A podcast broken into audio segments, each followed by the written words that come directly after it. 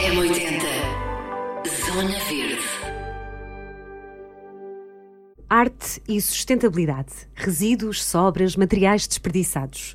Helena Mendes Pereira, diretora da Z Gallery, vem à rádio falar de uma obra de arte sustentável muito especial. Helena, bem-vinda ao M80 Zona Verde. De onde é que parte esta ideia de criar uma obra que vai estar no espaço público e que parte de materiais desperdiçados que de outra forma iriam para o lixo? Conte-nos tudo. Um, há aqui um princípio aglutinador de tudo isto que tem a ver com esta ideia do artivismo, ou seja, nós também pensarmos os objetos artísticos como forma de sermos ativistas. E no grupo DST, Zet Gallery é, uma galeria, é a galeria de arte, o projeto para as artes plásticas e visuais do grupo DST. Nós gostamos de facto que um, a arte nos ajude a mudar o mundo, ou seja, o grande motor para mudarmos o mundo.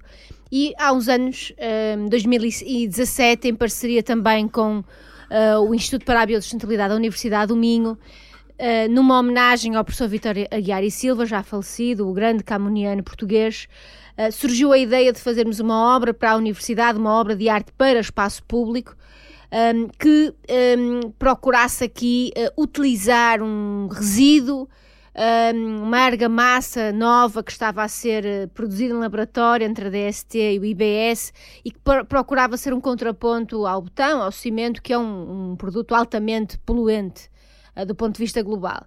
E então o conceito começou a fazer parte das nossas vidas. Fizemos essa primeira obra então em 2017, uh, em conjunto, e depois entendemos que esta ligação entre a arte e a sustentabilidade, e nomeadamente no espaço público, sendo o espaço público o espaço de acesso uh, privilegiado de todos à criação artística, o espaço da democracia, um, que isto tinha que fazer parte da nossa, da nossa, das nossas vidas. Em 2018 fazemos o simpósio Arte e Sustentabilidade, em que já convidamos artistas para produzir ao vivo na cidade de Braga quatro obras e essas obras deveriam utilizar os resíduos do nosso parque logístico, ou seja, aqueles resíduos que vão sobrando das obras, um, que vão sendo arrumados, organizados, evitando que. Um, evitando que façam parte simplesmente de, de, lixeiras, mas que possam eventualmente ter uma nova vida.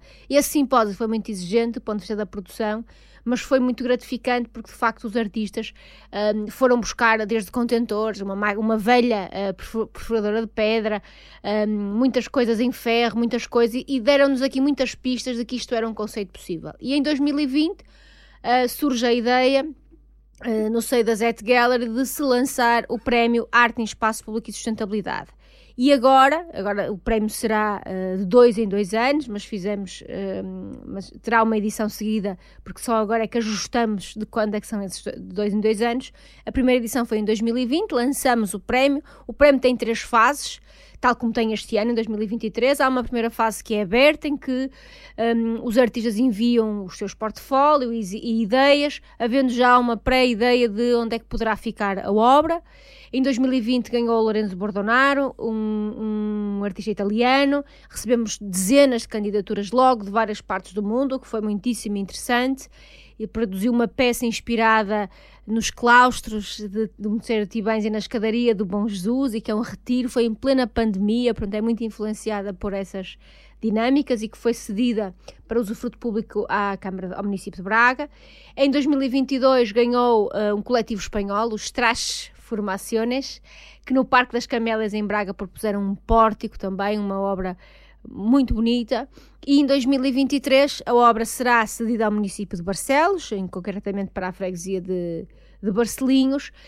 Um, e a nossa expectativa é, além das muitas candidaturas que chegam de todas as partes do mundo, é que o júri faça uma escolha igualmente multidisciplinar como tem feito. Porque uma das particularidades deste prémio, não obstante um, já a economia circular já ser uma particularidade na produção de uma obra de arte em espaço público, é a constituição do júri. E nós não queremos um júri exclusivamente das áreas artísticas, então temos proposto aqui uh, uma rotatividade.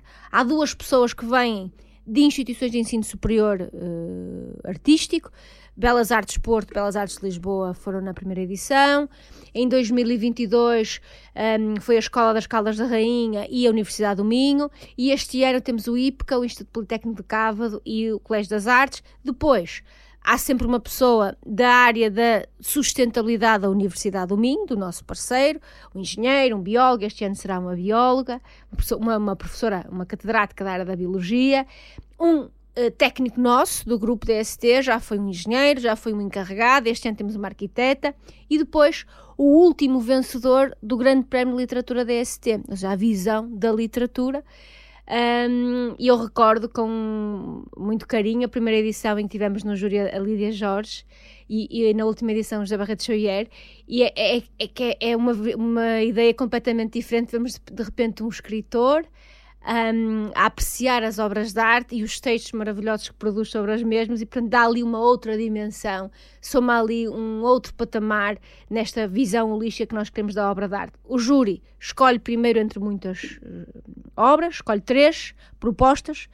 Esses três artistas depois recebem logo um apoio para a produção mais concreta de uma, uh, de uma maquete ou de uma produção 3D, e depois sobre esses três é que escolhemos a obra vencedora. O vencedor ganha um, 7.500 euros mais a produção de toda a peça e a sua presença em espaço público e, portanto, o prémio tem crescido edição após edição e nunca há um, propostas iguais nem utilização dos mesmos materiais. O que quer dizer que fazemos muito lixo e que também que a criatividade dá muito boas respostas.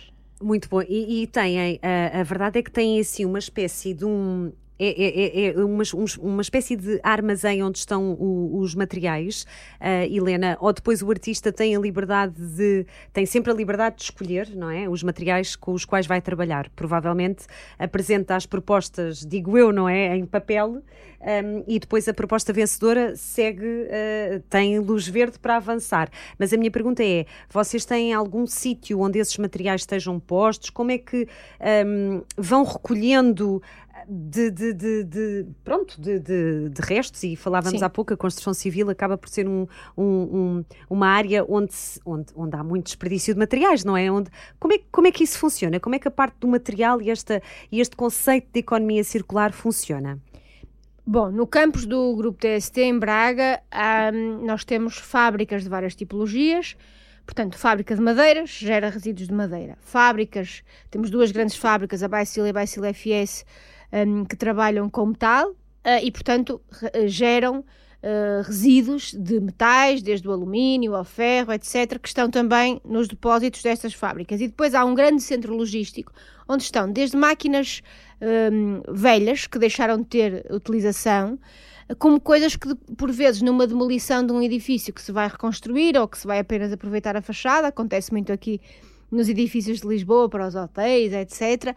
Há, já foram utilizados desde antigos cofres, antigas colunas de, de mármore que eram de um edifício e, e isso vai ficando lá guardado. E, portanto, o artista, os artistas, quando passam para esta fase dos três, um, visitam, têm uma visita guiada ao campus, veem todo o tipo de materiais. Nós privilegiamos propostas que usem os nossos resíduos, mas já aconteceu termos que ir buscar resíduos a outras indústrias, a outras uh, fábricas parceiras, etc., por serem coisas mais, mais específicas. Mas é uma das coisas que o júri avalia: é projetos que estejam a privilegiar de facto a utilização de recursos que evitem ao máximo um, a utilização de material novo. Claro, a ideia é, é, sempre essa. A Helena, já, já, portanto, vamos para a terceira edição deste prémio, não é? Nota já uma maior consciência do público e das pessoas? As pessoas já estão mais alertas para este tema de que é possível fazer arte com resíduos? Sim, talvez numa fase inicial as pessoas tivessem um bocadinho aquele complexo de que eh, estaríamos a produzir uma obra de arte, alguma coisa que vem do universo, do universo, se quisermos, do belo, mas com um material que não era nobre. Esse conceito, na realidade, o, o movimento arte pobre era nos anos 70, já uh, os artistas, o Michelangelo Pistoleto, quando começa a fazer obras, com, uh, obras de arte com os resíduos do têxtil, já começou a alertar a consciência. Mas mesmo assim, nós ainda somos um bocadinho conservadores, ainda estamos à espera que a produção artística resulte exclusivamente daquilo que são os materiais tradicionais das belas artes. Não é verdade? Temos imensos artistas a nível mundial e também a nível nacional. Falávamos do, do, do Bordal, II, do Bordal II, que, que, foi um grande pioneiro nesse, nesse abriu, abriu caminho também para muito para muitas novas gerações de artistas também, não é? Sim, e eu penso que as crises também obrigam os artistas ou também os desafiam a pensar de uma forma diferente. Uh, quando nós fizemos no primeiro ano o simpósio, Além das, dos artistas que convidamos a produzir obras de arte, também fizemos projetos tutoriais em escolas.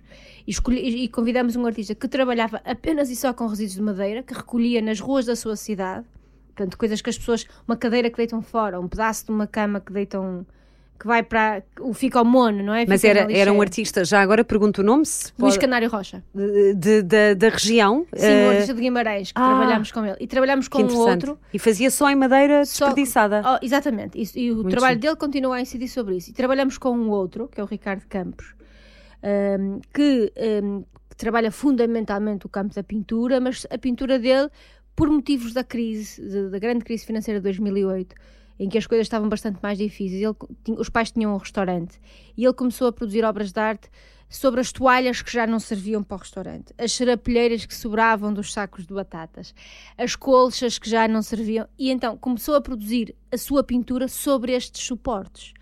E, portanto, isso hoje é a característica máxima do, da sua produção, que é de facto uma produção muito original, que, Ficamos que já aqui vai com, mais com além. os nomes uh, que temos que investigar. Mas de facto, de facto, ou seja, muitas vezes em situações eh, de crise, como digo, quando somos obrigados a pensar de uma forma diferente, encontramos soluções interessantes. E o que este prémio procura uh, fazer é isso mesmo, porque além do prémio, nós também regularmente convidamos artistas para produzir outras obras que ficam no nosso no nosso campus. E a ideia é esta: olha, olhem para isto que seria material de lixo, mas que pode ter uma nova vida. E aqui fica num, quer dizer, numa, num espaço público. As pessoas uh, circulam, é diferente do que o campus uh, terá um acesso mais restrito, digo eu, não é? Mas tem aqui... todas as áreas praticamente públicas também. Pronto, mas, mas, mas de facto é, é, é, é uma obra que fica exposta e, e, e vai estar, explica este conceito de economia circular, Helena, quando as pessoas, uh, portanto, podem ficar a conhecer como é que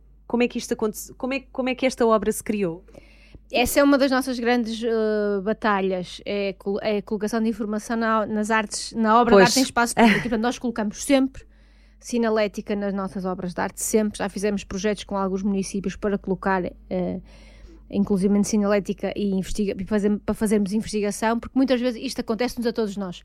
Estamos a, a, fazer uma viagem ou a andar numa cidade e de repente questionamos o que é isto, de quem é, quem é o autor, sobre o que é que é, quando é que foi feito e perdemos e perde-se ali uma oportunidade pedagógica de e, portanto, conhecer mais. É? Exatamente. É? Neste caso, ainda é mais importante que é explicar às pessoas, atenção, que esta belíssima obra de arte foi feita com resíduos, com material que sobra da indústria, porque nós trabalhamos com indústria uh, pesada, fundamentalmente nestas obras, um, e essa é uma ideia importante, até para que as pessoas em casa, um, nas suas práticas cotidianas, às vezes pensem.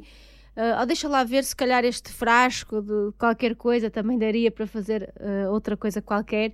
E eu acho que um bocadinho, todos juntos, por contágio, se calhar conseguimos de facto uh, criar novas práticas. A Helena nota uma maior sensibilização, agora descentralizando um bocadinho, porque, porque acabamos por estar aqui em Lisboa e, e, ficamos assim um bocadinho mais na nossa bolha, mas, mas já se vai notando no Norte também uma maior abertura por parte das pessoas uh, nestas práticas mais sustentáveis, como, como dizia também, pessoais, não é? Da nossa vida cotidiana. Eu falo do ponto de vista um bocadinho ao contrário, não é? é eu acho que uh, talvez a pandemia tenha dado um contributo positivo a esse nível, uh, dentro de tudo aquilo que, que não foi positivo um, que é o facto das pessoas quererem, eu costumo lhe chamar os neo-rurais, as pessoas procuram uh, cada vez mais não só uh, terem uma alimentação mais eco, mais sustentável, como estarem mais consciência. Eu acho que o tempo que estivemos em casa levou-nos a perceber a produção de lixo que nós fazemos. É verdade. A quantidade de coisas que nós acumulamos diariamente. Um, e isso é interessante, eu acho que é transversal e até acho que nos meios uh, de média dimensão ou de pequena dimensão, essa consciência um, acaba por ser maior, porque também há essa maior relação com a natureza, se quisermos. Um, e também estamos todos a perceber quando nós não respeitamos a natureza ou nos portamos mal com ela, um, isso depois trará consequências uh, muito graves e, portanto, eu acho que temos é que todos fazer coisas, não basta fazermos o prémio, todos nós temos de ser agentes da autoridade das práticas sustentáveis dentro das nossas casas, nas, nas nossas ruas, nas nossas em todo lado para que de facto uh, consigamos mudar alguma coisa e eu acho que a arte tem um poder enorme. Uh, no seu caso pessoal, Helena, e trabalhando no terreno, uh, sente que houve uma diferença? Na, na... Ficou mais desperta, mais alerta? Ou, ou, já era? Ou já era assim uma pessoa mais, mais alerta para esta, para esta questão da, da sustentabilidade? Sem dúvida que. que hum que olha que este desafio não é que acaba por surgir logo no primeiro ano em que eu, em que eu estou na Zet Gallery este desafio da arte e sustentabilidade me alertou em primeiro lugar para olhar para a própria história da arte que é a minha formação de base a história da arte e perceber de que forma é que isto já vinha surgindo em várias práticas ao longo de décadas e qual era a mensagem de que forma é que os artistas dos anos 60 ou 70 já falavam disto e ninguém desligava um, eu acho que um, dada altura nós temos que ser coerentes com aquilo que nós próprios promovemos e, portanto, se estamos a promover um conjunto de coisas, também devemos procurar ser coerentes com tudo isso. Eu faço, por exemplo, muita coisa com, com, com, com a roupa, faço muita reciclagem de vestuário. Um, tenho uma amiga que é muito que é designer de moda, que é eh, fortíssima a fazer isso, e faço muita troca. Que também já, já se vai vendo muito, Exatamente, não é? Esta questão de, troca de, coisas de e... reutilizar as trocas e, e, este mercado da segunda mão acaba por, por estar tudo ligado e também acaba por ser uma arte, não é? Na, na, na, na parte. Muito bem, voltando só aqui ao prémio, uh, Helena, todas, todos os artistas podem participar. Um, é isto, as candidaturas uh, ficam abertas, não sim, é? Sim. E quando é que vai ser revelado o vencedor? O vencedor é revelado um, antes do final de julho, para que depois tenhamos ali o período agosto, setembro, para que a obra seja colocada e inaugurada em espaço público uh, no final de outubro, concretamente no dia 21 de outubro. Muito bem, a partir desse dia já se poderá ver uh, esta obra uh, que parte de feita com materiais, com resíduos, com desperdícios, não é? Uh, e que na verdade tenho a certeza que ficará que ficará muito bonito e, e, e na próxima vez que, que, estiver perto da zona talvez consiga consiga ver. Portanto, toda a gente terá acesso a esta, Sim, a esta é uma obra para espaço obra. público totalmente acessível a todos. M80 Zona Verde